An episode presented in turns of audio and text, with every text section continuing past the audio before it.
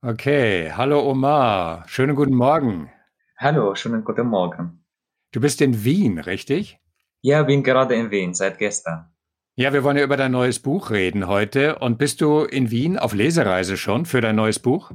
Äh, nicht direkt Lesereise, sondern Interviews. Und kurz nachdem wir reden, ist es schon online. Das heißt, alles, was wir jetzt miteinander besprechen, wird in wenigen Stunden äh, die ganze Welt hören können, wenn sie möchte. Ich hoffe, es werden viele, die das hören werden. Und Glück haben wir auch noch, weil bei uns zu Hause ist eine Riesenbaustelle. Da wird nämlich gerade in dem Haus, wo ich wohne und in den Nachbarhäusern die gesamte Fassade gereinigt, weil alles frisch gestrichen wird. Und bis eben gerade haben die mit einem Hochdruckreiniger die Fassade sauber gemacht. Wir hätten kein Wort miteinander reden können. okay. Also, wir haben ja schon mal miteinander geredet, Omar. Schon mehrere Male. Das hat mich jedes Mal sehr gefreut. Ich bin auf dich aufmerksam geworden. Da haben wir mit Journey Stories gerade angefangen, äh, weil ich gelesen habe, dass du damals galtest du als der bekannteste Flüchtling Österreichs. Du bist aus Syrien gekommen, du hast in kürzester Zeit Deutsch gelernt, du hast dann an Poetry Slam Wettbewerben teilgenommen, du hast dein erstes Buch geschrieben und das hieß Danke, wie Österreich meine Heimat wurde.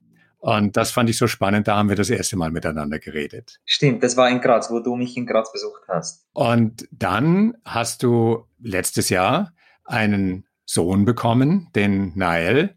Und alles, was das mit dir gemacht hat, mit dir und mit deiner Familie und mit deinem Sein in Österreich, darüber haben wir unser zweites Gespräch geführt. Und jetzt hast du nachgelegt und hast über diese, über diese Phase deines Lebens ein Buch geschrieben. Sissy, Sex und Semmelknödel. Ein knackiger Titel. Ein Araber ergründet die österreichische Szene. Und das werden wir jetzt miteinander tun. Wir werden jetzt in Kürze erfahren, warum dich Sterbehilfe für Hunde in Österreich so geschockt hat, warum es dich verwundert hat, dass man Verwandte nur besuchen kann, wenn man vorher einen Termin ausmacht und warum es in Österreich Sex auf Krankenschein gibt. Darüber möchte ich mit dir sprechen. ja, sehr gerne. auf geht's. Journey Stories. Geschichten von Flucht und Migration. Im Zusammenhang mit Klimakrise, Politik und uns allen. Der Podcast für Visionen einer besseren Zukunft. Ich möchte zu Beginn eine kleine, ich habe eine Challenge für dich vorbereitet, okay? Okay. Und diese Challenge ist, nehmen wir an, das wäre jetzt ein Pitch für dein neues Buch. Und du hättest exakt zwei Sätze, zwei kurze Sätze Zeit, mir zu sagen, warum du es geschrieben hast und warum ich es unbedingt lesen muss. Okay? Das ist die Challenge. Und sie beginnt jetzt. Vorurteile überwinden. Okay, Vorurteile überwinden und deswegen das Buch lesen. Genau. Auch viel Lachen. Ja. Auch viel Lachen, okay. Ja. Die Challenge hat natürlich einen Hintergrund und der ist der, dass du schreibst eine Einleitung. Und in der Einleitung von dem Buch geht es quasi darum, du hast einen Freund, der ist Journalist und äh, der kriegt mit, dass du das Buch schreiben willst und will dich immer irgendwie heraus, will von dir herauslocken, worum es geht, was du machst, welche Kapitel da drin stehen. Und mit der Zeit gibst du ihm immer ein bisschen mehr Information drüber. Das ist eigentlich alles. Aber ich habe nochmal nachgerechnet vorhin, dafür brauchst du 40 Seiten von deinem Buch. Und es ist wie eine Reise durch Tausend und eine Nacht. Du kommst vom Zehnten ins Hundertste, vom Hundertsten ins Tausendste. Das ist sehr amüsant. Ich habe hab mich sehr gefreut, deinen Verirrungen und deinen Verwirrungen durch die Sprache, durch die Kultur, durch Österreich und durch deine Heimat äh, dir da zu folgen. Ist das das, was dich auszeichnet? Die Lust am Fabulieren, die Lust am Schreiben, die Lust des Arabers am Umgang mit der Sprache? Schon, auf jeden Fall. Und ich freue mich jetzt sehr über deine Rückmeldung, weil ich muss ehrlich sein und das zugeben, dass ich irgendwie jetzt gedacht habe, dass ich nicht so zufrieden bin mit dem ersten Kapitel. Weil ich habe gedacht, es wird viel geöffnet, viele Türen und hatte diese Angst, dass man nicht mitbekommen könnte oder weitergehen kann, sozusagen der Leser, oder das schwierig für den Leser machen könnte. Und jetzt äh, äh, freue mich sehr über deine Rückmeldung, dass das doch nicht so war.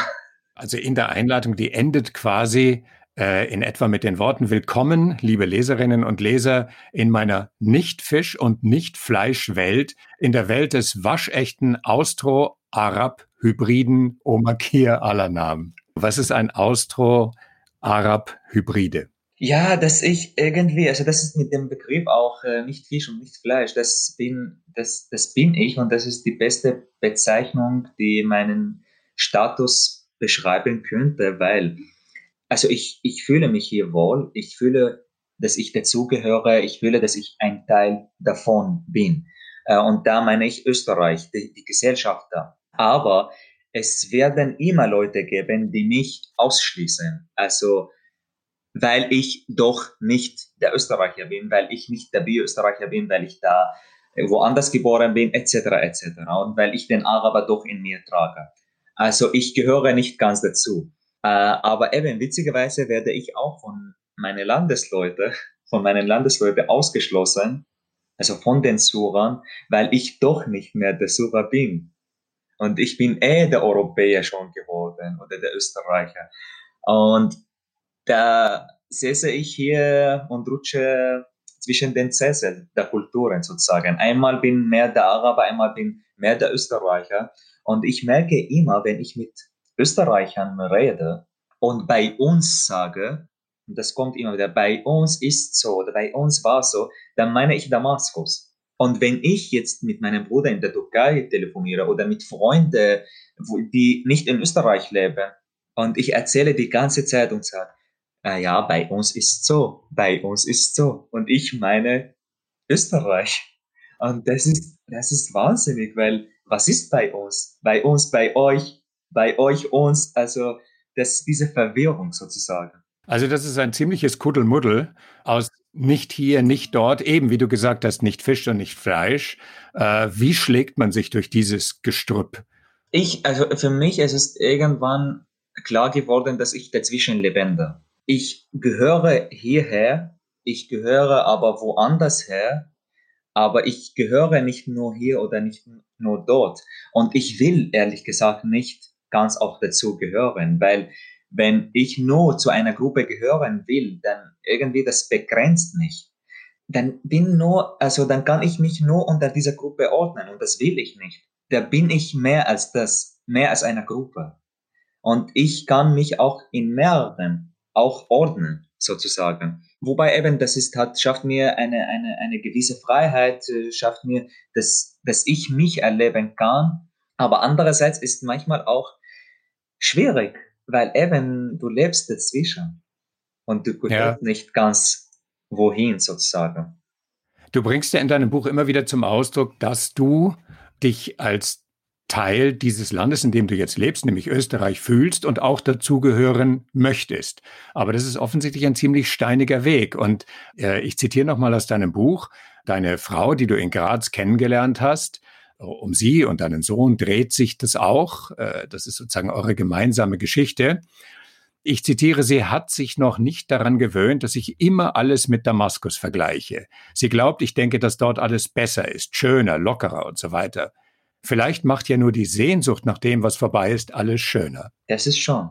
Und ich erinnere mich an einen Moment, wo wir das erste Mal äh, Christbaum gekauft haben und hat mir keiner gefallen. Und irgendwann sagte sie, sicher sind sie in Damaskus schöner. Und ich sagte gleich, ja wirklich, die sind dort viel schöner. Und in diesem Moment ist mir aufgefallen, dass ich in Damaskus noch nie einen Christbaum gekauft habe.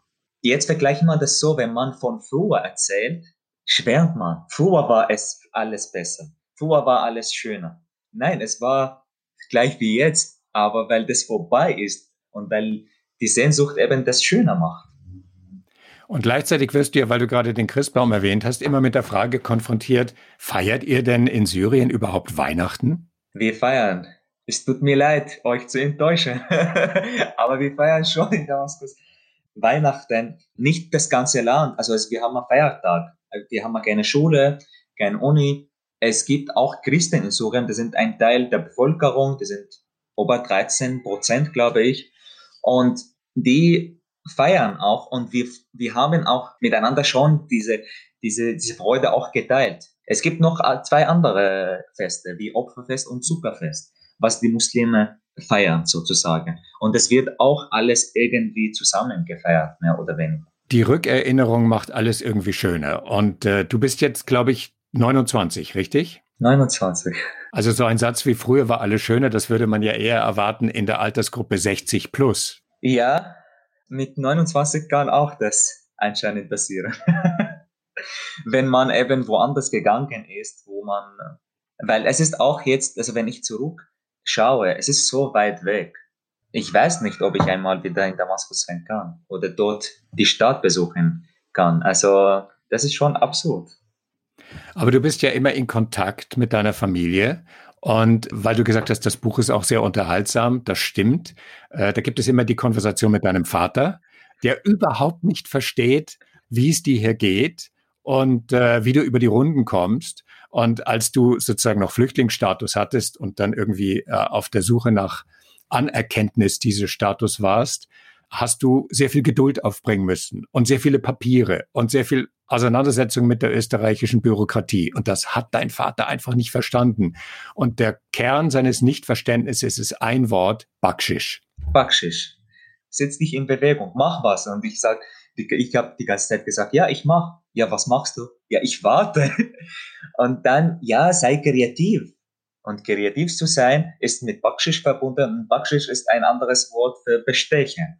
Also er hat von mir erwartet, dass ich hier zu einem Beamten gehe, ihm das Papier in die Hand gebe und natürlich zwischen dem Papier ein paar Euro. 50, 100, je nachdem. Das praktisch er meine, das alles schneller macht sozusagen. Und das hat mich unglaublich zum Lach, nach, also zum Lachen gebracht, weil eben seine Welt anders, weil er das von so und so kennt. Also es wird überall bestochen. Also wirklich hm, auf der Straße, die Polizisten, so kommst du durch mit Backschisch, kreativ sein. Und du sollst immer den Schlüssel finden. Das gibt's immer diese, den Schlüssel. Und wenn du den Schlüssel findest, bezahlst du ihm und er zeigt dir den Weg oder wie das geht. Da heißt es ja auch im Buch, erst eine Vielzahl von Schlüsseln ergeben ein Schlüsselbund, richtig? Ja, genau. Das heißt also, wenn der eine Beamte irgendwie nicht reagiert, na gut, der Nachbar am Schreibtisch nebenan, der genau. vielleicht schon. Genau. Oder, oder der, der, derjenige, der irgendwie in der, im, im Restaurant dort arbeitet oder im Café dort, weil er doch alle diese Angestellte kennt und mit denen in Beziehung ist. Und das habe ich selber erlebt. Ja, du hast es tatsächlich am eigenen Leib erfahren, denn als du fliehen musstest, um nicht in die Armee eingezogen zu werden und auf die eigenen Landsleute, vielleicht sogar auf die eigene Familie schießen zu müssen, was ja dich mit vielen anderen Geflüchteten verbindet, nämlich dem entkommen zu wollen, da bist du im Auto eines Schleppers gewesen und der hat vorne am Armaturenbrett sozusagen die gesamten Bestechungseinheiten schon liegen gehabt und er wusste genau, wenn ich an diesen äh, Grenzbeamten oder diesen Polizisten komme, der braucht das und das Parfum in der und der Menge für seine Frau, die hat bereits eine Bestellung aufgegeben. Also völlig absurd, oder? Aber Schon. es hat dich gerettet. Es hat mich gerettet und also es ist aber total absurd, weil wir sind durch, ich weiß nicht wie viele, 15 bis 20 Checkpoint vorbeigefahren sozusagen und bei jeder Checkpoint hat so eine Schlange von Autos gegeben. Man musste, ich glaube, zwei Stunden warten und es hat immer eine Spur gegeben. Und das ist praktisch für Rettung oder Autos von der Army oder Polizei oder, oder. Und wir sind durch diese Spur gegangen oder gefahren und ich musste nicht einmal meinen Reisepass zeigen. Der Mann hat nur das Fenster zu, also runtergemacht und hat eben vorbereitet, entweder Geld oder Zigarette oder irgendwas für die Frau oder, oder, oder und hat das gegeben und wir sind weitergefahren. Und in diesem, also es war absurd, aber eben gut, dass sowas gegeben hat, weil sonst hätte ich vielleicht sogar nicht so wirklich verlassen können. Und deswegen kann dein Vater auch gar kein Verständnis für die Situation haben, in der du jetzt bist, richtig? Daraus entstehen dann auch immer wieder diese Missverständnisse zwischen dir und deiner Familie, weil ihr tatsächlich in zwei Welten lebt. Schon, auf jeden Fall. Und er wird das nicht verstehen und er, sagt, er meint, ich bin faul ich tue nichts. Er sagt, ja, ich tue was. Ja, was tust du? Ja, ich warte. Ja, aber mittlerweile hast du ja sogar zwei Bücher geschrieben und du warst der bekannteste Flüchtling in Österreich. Ist das nicht was, wo dein Vater irgendwie versöhnt ist? Ja, schon, schon, schon. Er ist, er ist, ich glaube, er ist dort stolz. Lustigerweise, ich habe vor kurzem mit, mit, mit einem Cousin den ich nicht wirklich kenne. Und dann erzählte, dass er ja die Bücher schon gelesen hat und er erzählt weiter von den Büchern, obwohl die Bücher, meine Bücher auf Deutsch sind. Aber weil er so stolz ist, erzählt er seine Freunde dort, dass er, er meine Bücher gelesen hat und äh, erzählt davon. Und er anscheinend auch ein Erzähler in sich trägt, weil er erzählt Geschichten, die er noch nicht von mir gelesen hat, weil er, er kein Deutsch kann. Dein Vater ist Installateur und war. war Installateur. Ist er jetzt in Pension? Es gibt keine Pension in so. das ist auch ein fremdes. Wort. Ja, genau, das heißt also, dass das Pensionssystem in Syrien ist die Familie, richtig? Genau, genau, richtig. Richtig. Deshalb will man unbedingt Kinder. die es dir ermöglichen, dass du dich irgendwann zur Ruhe setzen kannst. Genau, weil es ist wirklich so, also das System eben mit 50 so, dann weißt du, entweder du hast dein Geschäft, das du aufgebaut hast, weil alle wollen selbstständig sein, das ist im Gegenteil auch hier zu Österreich, alle wollen Sicherheit angestellt, wo, wo ich am Ende des Monats habe mein Geld, mein Weihnachtsgeld, Urlaubsgeld und fertig. Na, wir, die Sucher waren anders gewöhnt. Jeder will selbstständig sein, jeder will sein Geschäft aufbauen und eben mit 50 ungefähr, dann will man schon nicht mehr viel arbeiten, sondern eher wenig und dann kommen die Kinder, die führen das weiter oder oder die Kinder versorgen die Eltern. Ja, und du hast auch beschrieben, dass man in Syrien irgendwie gar keine Vorstellung davon hat, dass man jetzt eine, eine Lehre macht, also natürlich für hochqualifizierte Berufe, was weiß ich, Chirurgen zum Beispiel oder so schon. Aber wenn du jetzt, wie dein Vater Installateur warst, dann ist das Learning by Doing. Und entweder es gelingt einem und man setzt sich durch und man hat Kunden und die sind begeistert und die ziehen wieder andere Kunden an oder man ist nicht gut und dann äh, spricht sich sehr schnell herum, dass man nicht gut ist und dann hat man schon wieder verloren. Das heißt also, der Markt bestimmt den Wert deines Tuns. Genau, der Markt und nicht ein Papier, auf dem gestanden ist, dass du das kannst. Und deshalb wäre ich auch nicht ganz, aber schon ein Teil Installateur sozusagen, weil ich das gelernt habe und auch viele andere Berufe. Also, weil ich immer so gewöhnt war, dass ich in die Schule gegangen bin. Unter, also unter Jahr, im Sommer habe ich gearbeitet und dann später, wo ich die Matura gemacht habe, war so ähm, am Vormittag in die Schule, am Nachmittag in die Arbeit. Und ich habe sehr viele verschiedene Berufe gemacht. Und das eben, das, das läuft anders. Du arbeitest wo und dann lernst du das und irgendwann, wo du kannst, wo du das alleine eben führen kannst, dann äh, sagst du, ich bin selbstständig und dann suchst du Kunden und das entscheidet dann. Und ist viel einfacher. Deswegen schreibst du auch in deinem Buch, ich bin Schriftsteller und syrischer Installateur, weil ich mir als Kind und Jugendlicher das ganze Wissen meines Vaters abgeschaut habe und er mich seinerseits angelernt hat. In Österreich wäre ich damit bestenfalls ein ungelernter Pfuscher, obwohl ich, obwohl ich da wie dort das exakt gleiche täte. Gleich gut oder gleich schlecht. Aber du, ich glaube, du wärst gar kein schlechter Installateur geworden, oder? Weil du hast ja bei der Schwiegermutter mal einen Notfalleinsatz gehabt. Schon, schon, auf jeden Fall. Bei mir auch zu Hause, jetzt wo ich in Graz wohne, da habe ich die Wohnung bekommen und die war leer. Es hat nichts gegeben. Ich habe nicht nur Installatur gemacht, ich habe alles selber gemacht, die Küche selber aufgebaut, mal ausmal, ausgemalt, alles. Und ich, ich war so, boah, ich kann das. Und ich habe viel sparen können, ich habe alles mit Hand gemacht aber für Österreicher wäre schon ein Pfuscher, glaube ich. Also das heißt, du musst aufpassen, dass in deinem Freundeskreis sich nicht zu sehr herumspricht, dass der Oma Wohnungen ausstatten kann und das auch tut. Doch, das habe ich getan. Wirklich, das, das, also das erste Jahr war ich in einem Flüchtlingsheim, dann habe ich eben Asylbescheid bekommen und da also wollte ich ein bisschen arbeiten, irgendwas, dass ich ein bisschen Geld verdiene. Und dann habe ich auch herum äh, erzählt, dass ich ja irgendwas arbeiten kann. Und ich habe sogar für einen Freund, er wollte halt äh, viel zu, in seinem Haus neu machen, neu bauen. Und er wollte auch Fliesen legen. Und ich habe zu ihm gesagt, ja, das mache ich. Und ich habe das gemacht. Und das war das erste Mal in meinem Leben. Müssen wir nur aufpassen, dass das Gewerbeamt hier nicht zuhört in unserem Gespräch. Nicht, dass ich dir da Ärger mache. Na, na. Wie geht es dir damit, Wenn du zurückdenkst an Syrien, an Damaskus und äh, sozusagen zur Verklärung neigst, was mich beeindruckt hat in deinem Buch, ist, dass die Erinnerung sich ja immer die Waage hält. Einerseits die Familie, die Qualität des Familienzusammenhalts, auch das Nervige, was eine Familie sein kann, weil immer irgendwie Onkel, Tanten, Cousinen da sind und reglementieren und Druck ausüben und so hat es zu sein und das ist die Tradition und da hat man sich zu fügen. Es ist immer beides. Schon. Aber du hast immer auch, ist die andere, die dunkle Seite Syriens nur einen kleinen Gedanken entfernt. Die Welt der Geheimdienste, die Welt der Folter, die Tatsache, dass Freunde auf einmal verschwinden und nie wieder auftauchen, der Krieg, den Assad gegen das eigene Volk führt. Wie halten sich diese beiden Ebenen eigentlich die Waage? Wie sind die ausbalanciert in dir?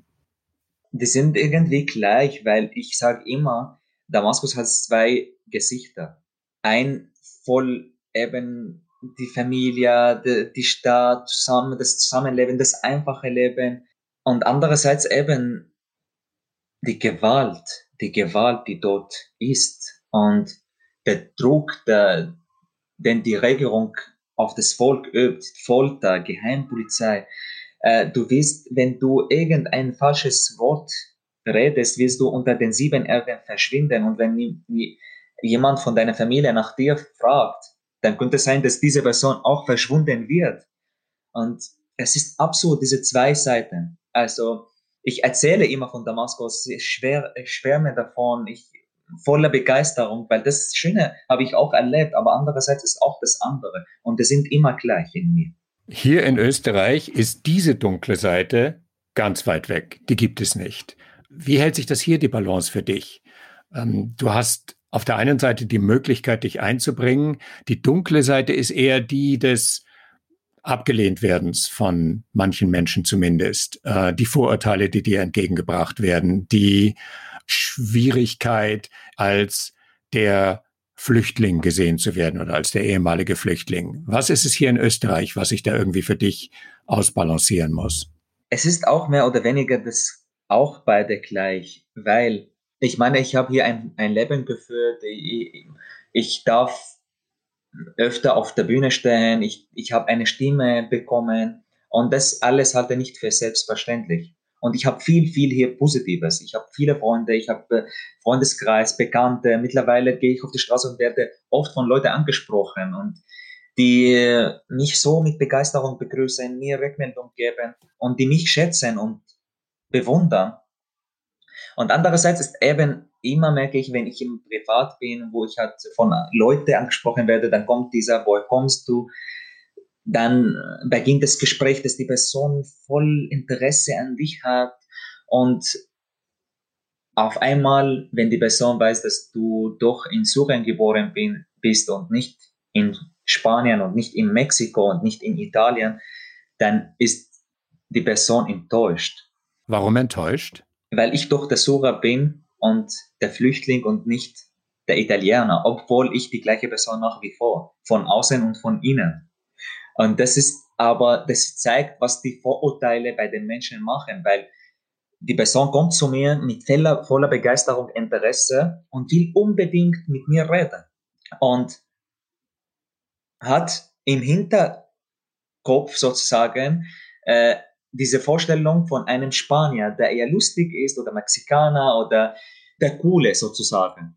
Und dann, wenn Syrien, Damaskus erwähnt wird, dann kommt diese Enttäuschung, weil ich doch, weil ich nicht der coole Spanier bin, sondern eher der böse Flüchtling bin. Mhm, mh, und mh. manchmal Reaktionen kommen Reaktionen wie so, aha, aber du bist schon lange da, oder? Ich sage nein, also nicht so wirklich lange, seit 2015. Aha, also du bist äh, damals gekommen. Ja, ich bin der. genau. Du bist, du bist einer von denen. Äh, genau, genau. Ja. Na, oder ja. du bist der, weil das ist, also du bist nicht einer von denen, du bist der, weil ein Flüchtling ist eins. Also es ist halt äh, ein, ein unerwünschtes äh, Wesen sozusagen. Ja, einer für alle und alle für einen. Genau. Und andererseits, wenn ich jetzt die, die, die Debatte in der Politik gerade, die geführt wird, dann schreckt mich und dann denke ich, das, was in Syrien erlebt habe, diese Geheimpolizei, etc., diese unmenschliche, unwürdige, das ist hier in Österreich weit entfernt. Aber das schreckt mich trotzdem. Weil wenn ich jetzt das sehe und höre, es geht nicht um die anderen, es geht um die Menschlichkeit. Und wenn wir das mit anderen machen können, dann irgendwann machen wir das auch mit unseren eigenen weil es wird immer dann einen Grund geben, andere auszuschließen als schlecht oder Verbrecher oder oder oder zu halten. Das ist schon äh, nicht ungefährlich. Wie sehr bewegt dich das? Weil jetzt möglicherweise denkst du an dasselbe, an das ich auch denke, nämlich an das Feuer im Flüchtlingscamp in Moria und die vielen Menschen, die knapp 13.000 Menschen, die jetzt alles verloren haben. Und bleiben wir in dem Land, in dem wir jetzt gerade miteinander sprechen. Die österreichische Regierung hat bislang niemandem das Recht gewährt, äh, aus keinem griechischen Lager nach Österreich zu kommen und auch jetzt nicht und auch keinen Kindern. Und der österreichische Außenminister hat vor kurzem im Fernsehen gesagt, dieses Geschrei nach Verteilung ist jetzt nicht sehr hilfreich. Und weil das Feuer aller Wahrscheinlichkeit nach von verzweifelten Menschen gelegt wurde, hat der österreichische Innenminister gesagt, wer Feuer legt, ist ein Brandstifter und Brandstifter wollen wir hier im Land nicht haben. Und das ist nach wie vor die offizielle Regierungslinie, auch wenn die Grünen da anderer Meinung sind. Aber so ist das nun mal. Wie sehr bedrückt dich das? Wie sehr bewegt dich das? Weil viele der Menschen auf diesen Inseln sind auch syrische Landsleute. Äh, ehrlich gesagt, mir ist wurscht, ob sie Sura oder was anderes sind, weil ich fühle mich nicht nur mit Sura verbunden. Und das ist wirklich, also das bedeutet mir nichts, dass ich irgendwie verpflichtet bin, mich mit anderen Sura verbunden zu fühlen. Das, das, das bedeutet mir nicht, sondern sind Menschen, sind Leute, die auf der Flucht sind, Leute, die ihre Heimat verlassen mussten, Kinder etc. etc. etc. Und die jetzt dringend der Solidarität bedürfen. Eben. Und ich meine, also wenn ich jetzt an, an, an, die, an die Wörter der, der, des Innenministers denke, das sind nicht die Menschen. Das sind ein paar von denen, die vielleicht sehr verzweifelt sind. Und dann stelle ich mir vor, wie verzweifelt kann man sein, dass man selber sich brennt. Also in welche, was, was soll das für, für Situation sein? Was soll das für Situation sein, dass man sich selber brennt, weil man das nicht mehr ertragen kann? Ich erinnere mich am Moment, wo ich in Libanon war. Ich habe Syrien verlassen Richtung Libanon. Ich war dort acht Monate und im Libanon erlebte ich das Schlimmste, was ich je erlebt habe.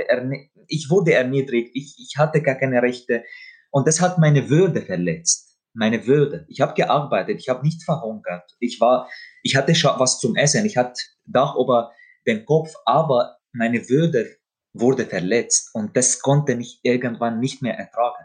Und dann in diesem Moment entscheid, entschied ich mich, nach Syrien zurückzukehren mit einem Schlepper. Und damals bin ich nach Syrien gefahren. Und das war eine Selbstmord. Und gleich an der Grenze dachte ich so, boah, äh, was habe ich jetzt gemacht?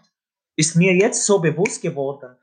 Aber weil das, was ich in Libanon erlebt habe, konnte ich gar nicht mehr ertragen. Das war für mich alles, was kommt. Auch wenn ich jetzt verhaftet wurde, auch wenn ich irgendwo unter zu Tode gefoltert werde, ist mir viel, viel leichter als das, was ich hier erlebe, weil ich das nicht mehr ertrage. Und jetzt denke ich auch so, wie soll man verzweifelt sein, dass man sich brennt? Und außerdem auch, wenn wir diese Personen nach der Worte der, der, vom, vom Innenminister als Verbrecher bezeichnen, wie lassen wir die Kinder und die Familie und die anderen Leute mit denen zusammen eingesperrt?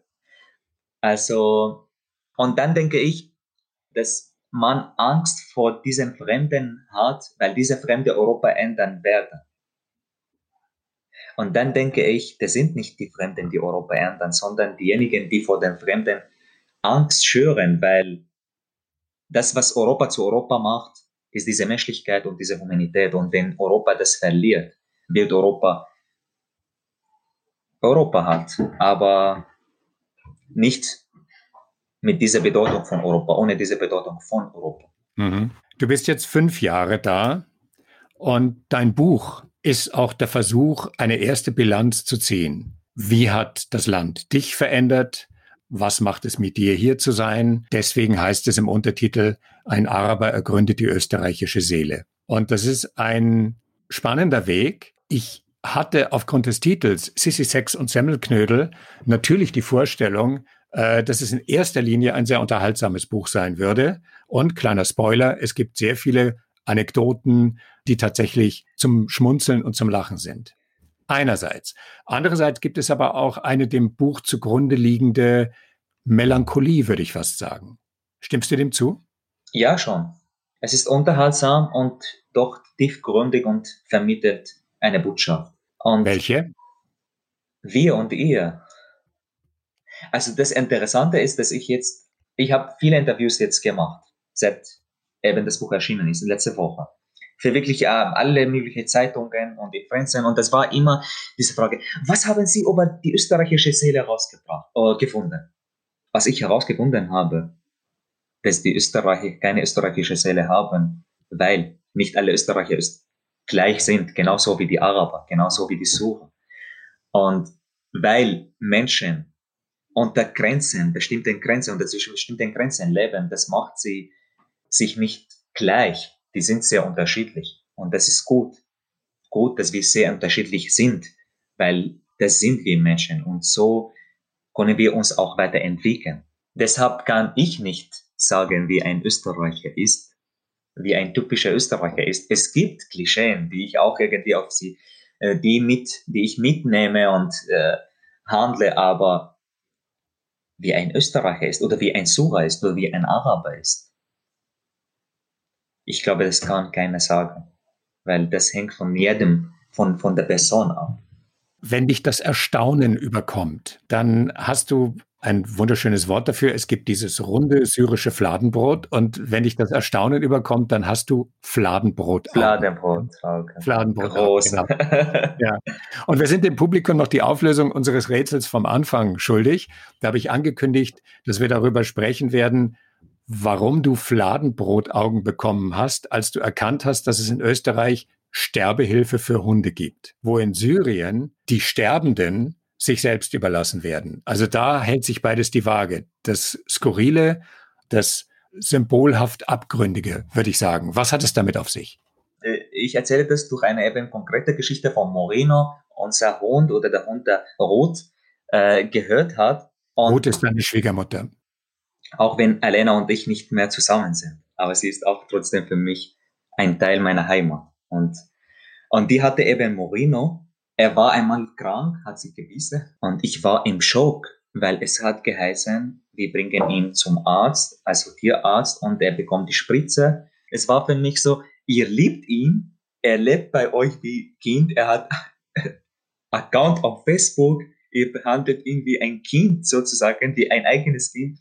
Es wurde eine unheilbare Krankheit genau, äh, genau. diagnostiziert, ja. Dann lassen wir ihn im Wald. Er ist eh Hund. Das ist dort sein, sein, sein, also seine Welt das war zum Beispiel witzig, weil ja, er kann nicht draußen leben, weil er gewöhnt, er ist gewöhnt an seine Familie, dass er zu Hause lebt. Ja, dann stirbt er von selber. Warum sollen wir ihn zum Sterben bringen? Also da konnte ich nicht wirklich das irgendwie verstehen. Und auf einmal war eben ich der Sucher, der Anwalt für Bob Del Moreno sozusagen. Im Nachhinein natürlich war dann eher mehr, habe ich immer mehr verstanden, aber in diesem Moment war für mich, weil ich auch mit dem Tod irgendwie sehr vorsichtig bin. Also ich habe viel dort in meinem Leben gesehen. Und wenn wird so geheißen, ja, Sterbehilfe oder so, dann gehe ich 10, 15 Schritte nach hinten zurück. Weil mhm. ich habe schon viel dort in meinem Leben gesehen. Und das ist genug. Deswegen ist dir das so komisch vorgekommen, dass der Hund, ähm, als er dann in die Klinik eingeliefert wurde, wo dann diese Diagnose gestellt wurde, auf einer Trage davongetragen wurde und du selber äh, in deiner Erinnerung diese von dir eben erwähnten 15 Schritte zurückgegangen bist in eine Situation, wo es keine Trage, keine Unterstützung, keine Hilfe und gar nichts für die Menschen gibt, die quasi auf der Straße verrecken. Genau so. Und das sind, also durch, durch das sind eben diese ganze Bilder in, in, in, in mir aufgetaucht, wo wir eben in Klinik waren. Da kamen auch zwei Paare, die haben total geweint und sie hatten so eine Box und drinnen war eine Hase ein Hase und da war noch nicht tot. Und sie haben so viel geweint, weil sie haben gedacht, der Hase ist tot. Und es war so lieb und unglaublich schön, diese Beziehung zwischen zwei Seelen zu sehen. Abgesehen, Tier und Mensch, weil die sind zwei Seelen. aber unzuwollend sozusagen tauchten diese Bilder in mir auf und dachte an Suchen, an das, was ich erlebt habe, wo nicht für Tiere, sondern für Menschen keine Versorgung gegeben hat. Und trotzdem hat alles seine Berechtigung, ne? Die Liebe dieser Fall. beiden Menschen zu ihrem, zu ihrem Hasen, den sie ihm übrigens völlig verfettet haben, weil sie ihn überversorgt haben. Ja, der hat quasi so eine Art Herzinfarkt gehabt, soll aber überlebt haben, heißt es. Schon, gut Dank. Äh, ja, die Liebe, die dem Bobtail zuteil wurde und deine Erinnerung und alles hat seine Berechtigung. Schon, auf jeden Fall. Und ich beurteile das nie. Also ich halte das nicht für blöd oder, oder schimpfe darüber. Nein, gar nicht. Aber weil wir schon bei Hunden sind, eine Episode oder eine kleine Anekdote dürfen wir nicht vergessen bei der Situation. Äh, ihr wart bei einer steirischen Freundin zu Besuch und der Hund ihres Vaters ist mit freundlich wedelndem Schwanz angelaufen gekommen und sie hat gesagt, darf ich vorstellen, das ist der Seppi. Und ihr seid, und ihr seid vom Sessel gefallen vor Lachen. Warum denn? Ja, ich finde jetzt lustig, dass du dieses Wort sagst, weil äh, äh, Zippi heißt genau so. Auf Arabisch gibt es ein Wort, nicht schöne Sprache sozusagen. Und Zippi heißt äh, mein Penis. Vor allem die Marokkaner sind berühmt dafür, dass sie eben dieses Wort sehr, verwenden. Sie sagen zu dann, ja Zippi, ja Sahbi, ja Zippi. Und die ist gekommen und sagt, darf ich vorstellen, das ist Zippi. Und das und haben, mussten wir sehr viel lachen. Also, was, was sagt sie? Solche Verwirrungen äh, sind immer wieder gekommen, wo eben ein Wort auf Deutsch und hat irgendwie auf Arabisch ein Wort, das so klingt, aber was ganz anderes heißt und umgekehrt auch das Gleiche. Und oft war es sehr peinlich. Der Schocks kein Ende, denn irgendwann hat man dir Sex auf Krankenschein verschrieben. ich habe geglaubt, ehrlich gesagt, ich war im Schock. Es war Massagegutscheine von Gebiet Krankenkasse, weil ich Halswirbelsäule gehabt habe. Und dann es hat geheißen, ich muss Physiotherapie machen und man hat mir auch Massage verschrieben. Und Massage ist insofern, sollen wir das verraten? okay, das ist, ein, das, ist ein, das ist ein Cliffhanger. Das lassen wir so stehen, genau. Okay. Ja, ich kam dann dort und äh, da waren sehr viele Leute, die sich in der Schlange gestanden sind und da dachte ich, puh, alle diese Leute warten schon darauf und stellen sich in der Reihe und man hat schon viel von Europa gehört, aber so nicht. und dann war es tatsächlich nur das, eine Entspannungsmassage. Das war dann nur eine Entspannungsmassage. Auf Krankenschein. Auf Krankenschein, aber für mich der Sura hatte Massage ist ein Gut für was anderes. Genau, aber das ist in den Seiten deines Buches versteckt. Das, das, sollen die Leute selber wissen. Genau. Auch eine schöne Geschichte. Gut, und dann habe ich noch die Familie angesprochen. Okay, Familiengeschichten und Familienkomplikationen äh, sind Stoff für Romane in allen europäischen Ländern äh, über die Jahrhunderte hinweg. Äh, das ist ein unglaublich weites, kompliziertes, mitunter grausames Feld, ja, die Familie und die und ihre Geschichte. Da unterscheiden sich die Syrer eigentlich nicht oder die Araber unterscheiden sich da nicht von den Europäern. Familie ist ein weites Feld. Aber die Nähe der Familie, die Unmittelbarkeit der Familie, die Art und Weise, wie man sich gegenseitig besucht, wie man miteinander in Verbindung ist, die unterscheidet sich doch sehr, oder? Schon, auf jeden Fall. Ich habe nie bei meiner Oma einen Termin ausgemacht, dass ich bei euch am Donnerstag in zwei Wochen um 13 Uhr vorbeikomme und also zum Essen. Das habe ich nie gemacht, weil es hat geheißen, wenn du in der Nähe bist, kommst du rauf. Wenn du Hunger bist, hast, dann wird gegessen, was zum Essen gibt. Es ist schon, dass ich erlebt habe, dass, dass man mehr und viel mehr verbunden dass man schon die Cousin, Cousine, Tante, Onkel von beider Seiten, mutterlicher und väterlicherseits, schon gut kennt und in gute Beziehung mit denen. Und das ist was, also ein Großwert der Familie. Also, dass man praktisch die Verwandte besucht. Das ist ein Muss, ein Bepflicht. Und das ist das schöne Seite, dass man immer die Familie bei sich hat, irgendwie diese Zugehörigkeit zu einer Familie ist schön. Aber andererseits, was du ganz am Anfang gesagt hast, es wird auch unglaublich viel Druck auf den Einzelnen geübt von der Familie. Vor allem, wenn ich als Einzelne anders bin als die Familie, andere Meinung habe als die Familie, einen anderen Weg gehen will als die Familie, dann steht die ganze Familie auf einmal gegen dich.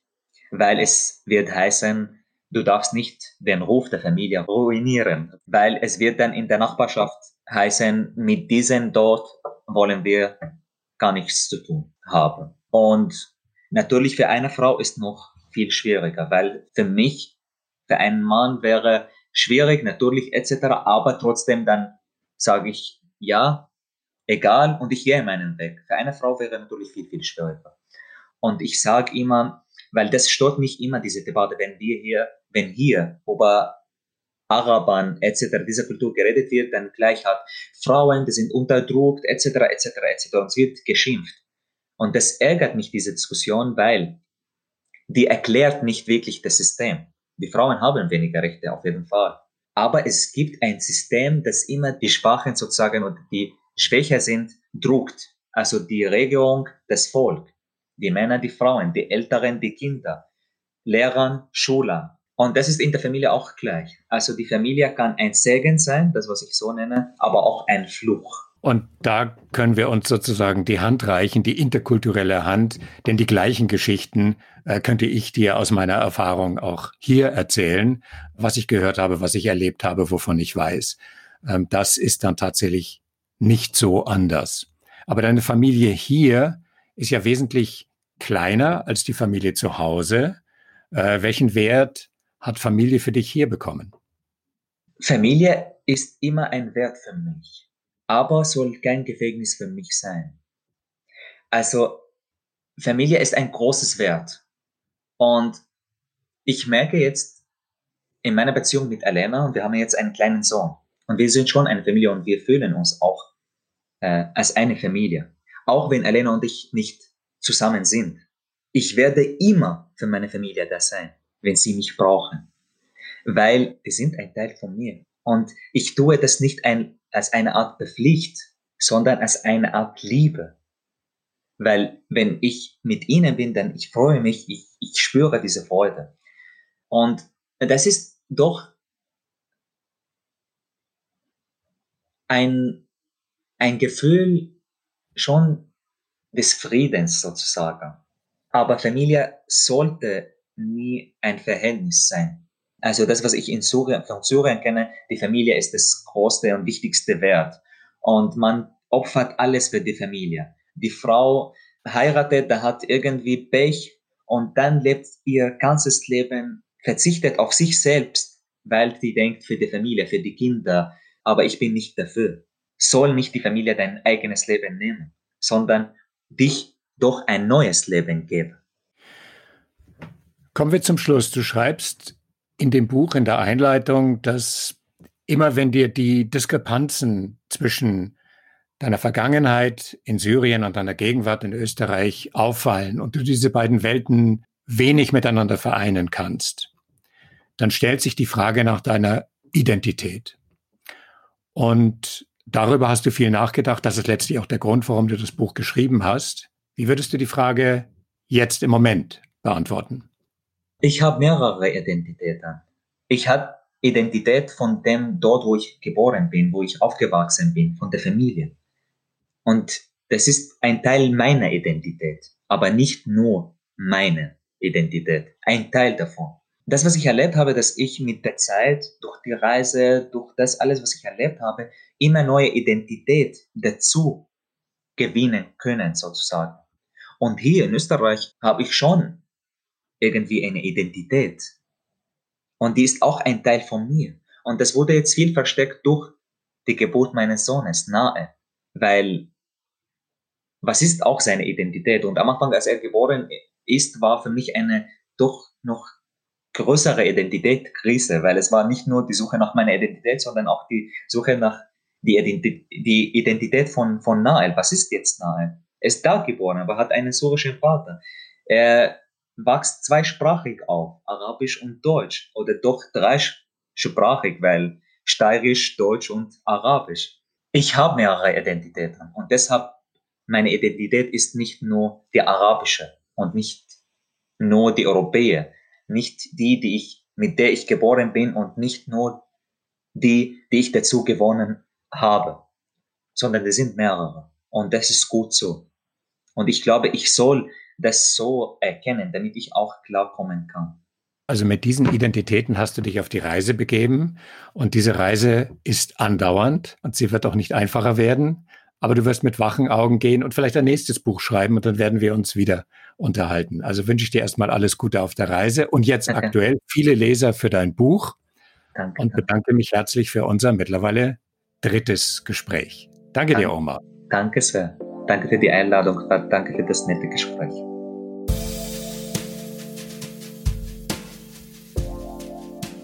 Sissy, Sex und Semmelknödel, so heißt dieses Buch, und es ist eine klare Leseempfehlung für alle, die gemeinsam mit Omar über die syrisch-österreichische Brücke gehen wollen. Keine einfache Überquerung, aber eine lohnenswerte. Die notwendigen Infos dazu in den Show Notes zu dieser Episode. Die Musik war der 128 Tiger Swing Groove von Javelinas und Breath Deep, Breath Clear von Javan D. Wie immer, bis dann. Journey Stories der Podcast für Visionen einer besseren Zukunft.